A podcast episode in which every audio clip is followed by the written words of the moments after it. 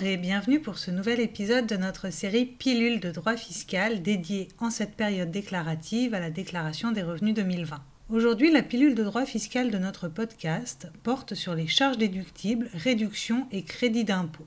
Autrement dit, nous allons évoquer brièvement les rubriques 6 et 7 de la page 4 de votre formulaire 2042. S'agissant des charges déductibles, nous allons nous concentrer sur la CSG afférente aux revenus du patrimoine, les pensions alimentaires et les cotisations d'épargne retraite. La CSG déductible tout d'abord. Sachez que la contribution sociale généralisée ou CSG payée en 2020 sur certains revenus du patrimoine perçus en 2019 est déductible du revenu global à hauteur de 6,8% des revenus concernés. Le montant déductible est en principe préimprimé, page 4 de la déclaration 2042, ligne 6 DE. Il sera déduit automatiquement par l'administration de votre revenu imposable calculé sur vos revenus de 2020. Vous pouvez retrouver ce montant sur votre avis d'impôt sur le revenu 2019, avis reçu en 2020 au titre des revenus de 2019. À noter, Seuls certains revenus du patrimoine imposés à l'impôt sur le revenu selon le barème progressif ouvrent droit à la déductibilité de la CSG. La déduction de la CSG sur les revenus du patrimoine s'opère au titre de l'année de son paiement. Attention, la fraction de CSG déductible excédant le cas échéant votre revenu imposable ne peut pas créer un déficit reportable sur le revenu imposable des années ultérieures, ni donner lieu à un remboursement. Le montant pré-rempli sera donc déduit automatiquement de votre revenu imposable calculé sur les revenus de 2020. Passons maintenant aux pensions alimentaires. Les lignes à retenir sont 6EL, 6EM pour des pensions alimentaires versées à vos enfants majeurs et 6GU pour les autres pensions alimentaires telles que celles versées à vos parents ou encore à vos enfants mineurs. Pour être déductibles, les pensions alimentaires doivent pouvoir être justifiées. Il existe ainsi une obligation alimentaire réciproque entre ascendants et descendants. La pension peut être versée en espèces ou acquittée en nature, par exemple des dépenses payées pour l'entretien d'un enfant majeur comme ses frais de scolarité. Vous devez être en mesure de prouver l'état de besoin du bénéficiaire et le versement effectif de la pension. L'administration considère que, d'une manière générale, seuls peuvent être regardés comme présentant un caractère suffisamment probant les pièces justificatives comportant le nom du bénéficiaire, le nom du débiteur, la date et le montant du versement effectué. Les règlements par chèque et par virement, dès lors qu'ils peuvent être appuyés de relevés bancaires nominatifs, sont au nombre des justificatifs susceptibles d'être admis. En ce qui concerne les pensions alimentaires versées aux enfants majeurs, gardez à l'esprit qu'il existe une limite légale de déduction. Vous ne pouvez en outre déduire que la pension alimentaire versée à des enfants majeurs que vous ne rattachez pas à votre foyer. Les enfants majeurs qui sont âgés de moins de 21 ans ou de moins de 25 ans s'ils poursuivent leurs études peuvent ainsi soit être rattachés à votre foyer fiscal, soit bénéficier, le cas échéant, d'une pension alimentaire déductible de votre part. Si vous ne pouvez pas, au titre d'une même année et pour un même enfant, bénéficier à la fois de la déduction d'une pension alimentaire et du rattachement, il vous est loisible toutefois de faire varier ce choix d'une année sur l'autre et d'un enfant à l'autre. Pour l'imposition des revenus 2020, la déduction des pensions alimentaires effectivement versées pour l'entretien des enfants majeurs est limitée par enfant à 5 959 euros. Si vous êtes divorcé, tant votre ex-conjoint que vous-même pourrez déduire la pension alimentaire versée à vos enfants et ce plafond de 5 959 euros sera applicable à chacun d'entre vous. Ce montant devra être réduit au prorata du nombre de mois concernés. Tout mois commencé devant être retenu entièrement lorsque l'hébergement ou l'état de besoin de l'enfant ne porte que sur une fraction de l'année. L'administration fiscale admet que lorsque votre enfant majeur vit sous votre toit toute l'année, sans être rattaché à votre foyer fiscal, vous pouvez déduire, sans avoir à fournir aucune justification, les dépenses de nourriture et de logement pour un montant forfaitaire fixé pour l'imposition des revenus de 2020 à 3 542 euros et les autres dépenses, telles que les frais de scolarité, frais de santé, habillement par exemple, pour leur montant réel et justifié. En tout état de cause, le montant total des dépenses forfaitaires et réelles exposées à titre de pension alimentaire ne sera admis en déduction que dans la limite globale des 5 959 euros. Les cases du formulaire 2042 ne seront pas identiques selon que ce versement résulte d'une décision de justice ou non, et sera également fonction de la date à laquelle cette décision de justice est, le cas échéant, devenue définitive. Vous n'oublierez en outre pas d'indiquer également dans le cadre numéro 6 du formulaire 2042 de votre déclaration de revenus le nom et l'adresse des bénéficiaires des pensions.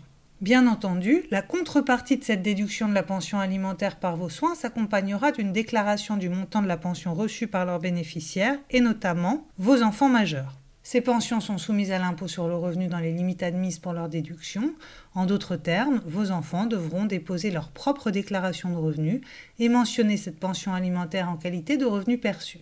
Elle devra être reportée dans le cadre 1, page 3 de leur formulaire 2042.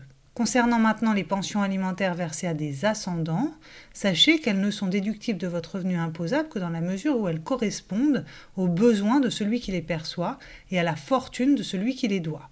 Une analyse au cas par cas de l'âge, de l'état de santé ou encore de la couverture sociale du bénéficiaire est réalisée et il n'est donc pas possible de chiffrer a priori le maximum de pensions déductibles, le montant de l'aide devant être adapté à chaque situation particulière. Le montant de la pension alimentaire versée à un ascendant doit être porté à la ligne 6GU de la déclaration 2042 en cas de versement spontané ou de pension alimentaire versée en vertu d'une décision de justice devenue définitive à compter du 1er janvier 2006. Une fois ces quelques précisions sur les pensions alimentaires apportées, passons brièvement aux cotisations à un plan d'épargne retraite, PERP et produits assimilés. Les éléments ayant trait à ces versements doivent être mentionnés ligne 6NS à 6 QS de votre déclaration 2042. Chaque membre du foyer fiscal peut déduire de son revenu net global les versements effectués sur des plans d'épargne retraite ou à certains régimes de retraite. Ces cotisations sont déductibles dans une limite annuelle qui prend également en compte certaines cotisations de retraite déduites des revenus professionnels. Pour l'imposition des revenus de 2020, la limite globale de déduction est égale pour chaque membre du foyer fiscal au plus élevé des deux montants suivants 10% de ses revenus professionnels de 2019 net de frais, retenus dans la limite de 8 fois le plafond annuel de la sécurité sociale de 2019, soit une déduction maximale de 32 419 euros pour les versements effectués en 2020, ou 10% du plafond annuel de la sécurité sociale de 2019, soit une déduction maximale de 4 052 euros pour les versements effectués en 2020. Ce dernier montant concerne en pratique les contribuables qui n'ont pas de revenus professionnels ou ceux qui perçoivent des revenus professionnels inférieurs au plafond de la sécurité sociale.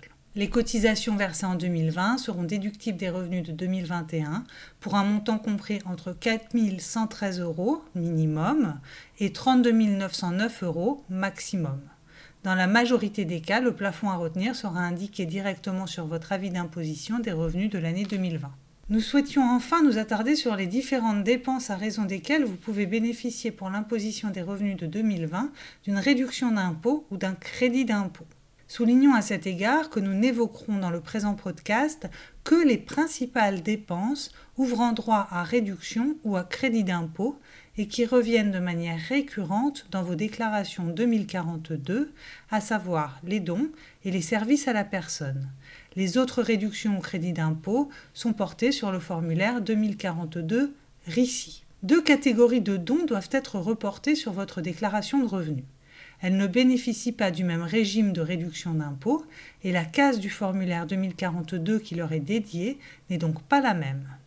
Vous pouvez tout d'abord avoir effectué un ou plusieurs dons à des organismes d'aide aux personnes en difficulté. Ces dons seront mentionnés page 4, rubrique numéro 7, ligne 7 UD du formulaire 2042.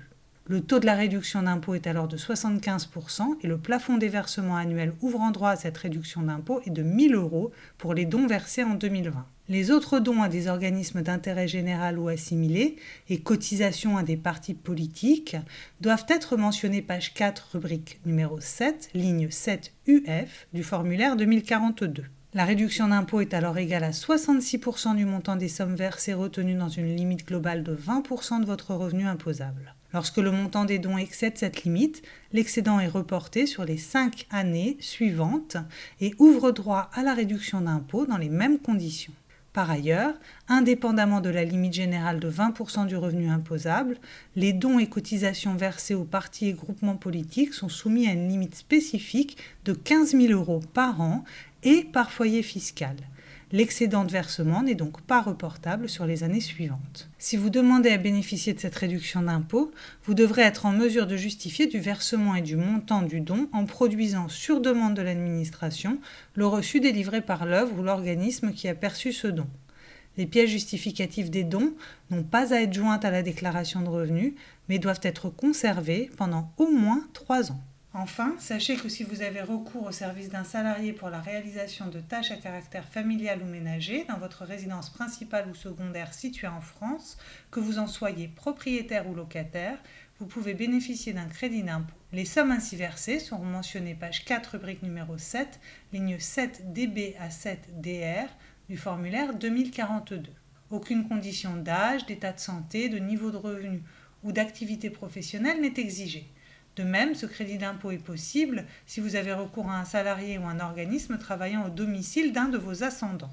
Le crédit d'impôt sera égal à 50% du montant des dépenses que vous avez effectivement supportées dans une limite annuelle, versée à 12 000 euros dans le cas général. Vous devrez indiquer le nom et l'adresse du bénéficiaire des versements page 2, rubrique Information de la déclaration 2042, et tenir à la disposition de l'administration l'attestation annuelle faisant état des dépenses engagées.